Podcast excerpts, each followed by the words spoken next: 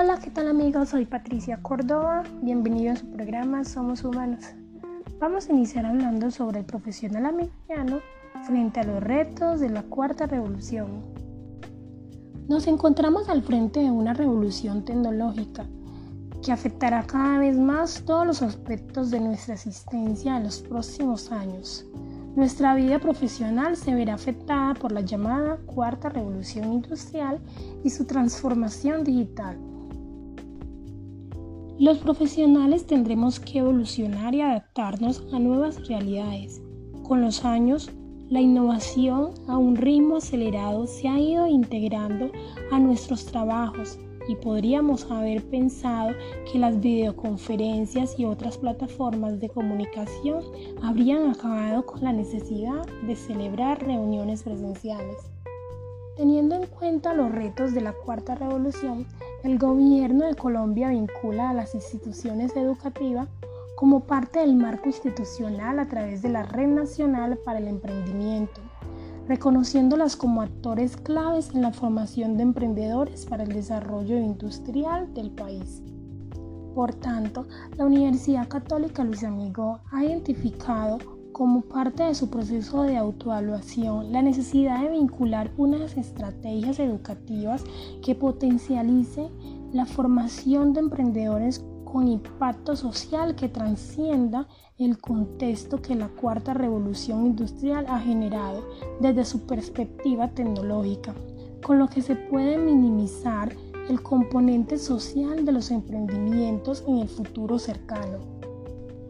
Para lo anterior se propone desde un ejercicio de intrainnovación social respaldado en procesos de investigación interna como objetivo proponer la vinculación al interior del proyecto educativo institucional, la innovación social como eje estratégico desarrollado en los diferentes niveles del currículo, así como a través de programas de extensión y proyección social que involucre además toda la estructura académica administrativa que corresponde a la comunidad académica.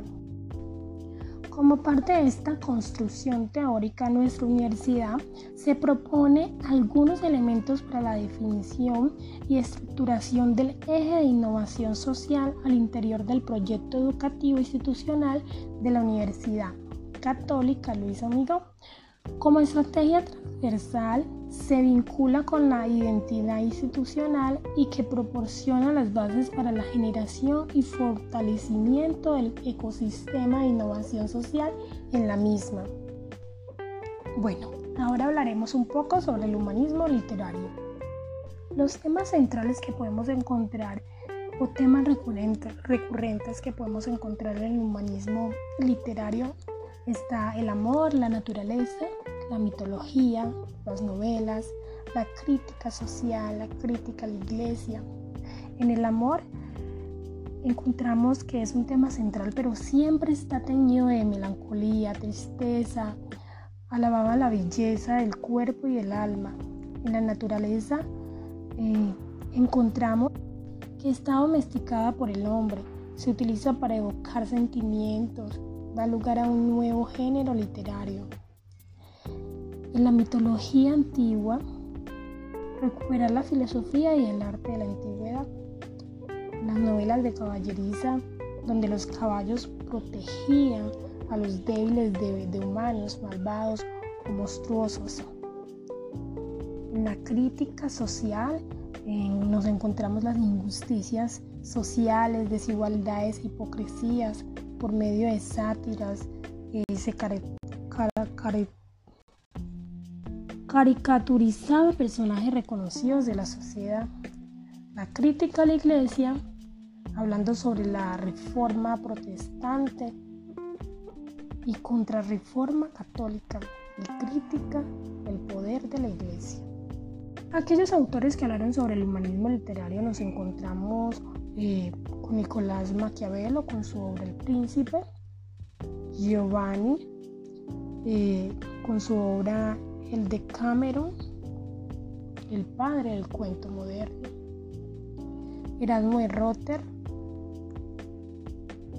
Erasmo de Rotterdam, Elogio de la locura, Shakespeare, La Galatea, Romeo y Julieta, Miguel de Cervantes Saavedra, y tenemos Don Quijote, Molière, con Molière tenemos las preciosas ridículas. Y gracias a estos autores que han contribuido a nuestra literatura, hemos podido tener una conciencia crítica en nuestra realidad social. Por otra parte, las tipologías familiares nos encontramos que, que la familia es uno de los sistemas que más, que más cambios ha, sufrido a lo largo de, de la historia de nuestra sociedad debido a los factores históricos, sociales, económicos y culturales. Esos cambios han propiciado numerosos estudios cuyo objeto es el, es el de identificar o, perdón, de definir qué es una familia y los diferentes tipos eh, que encontramos en la sociedad.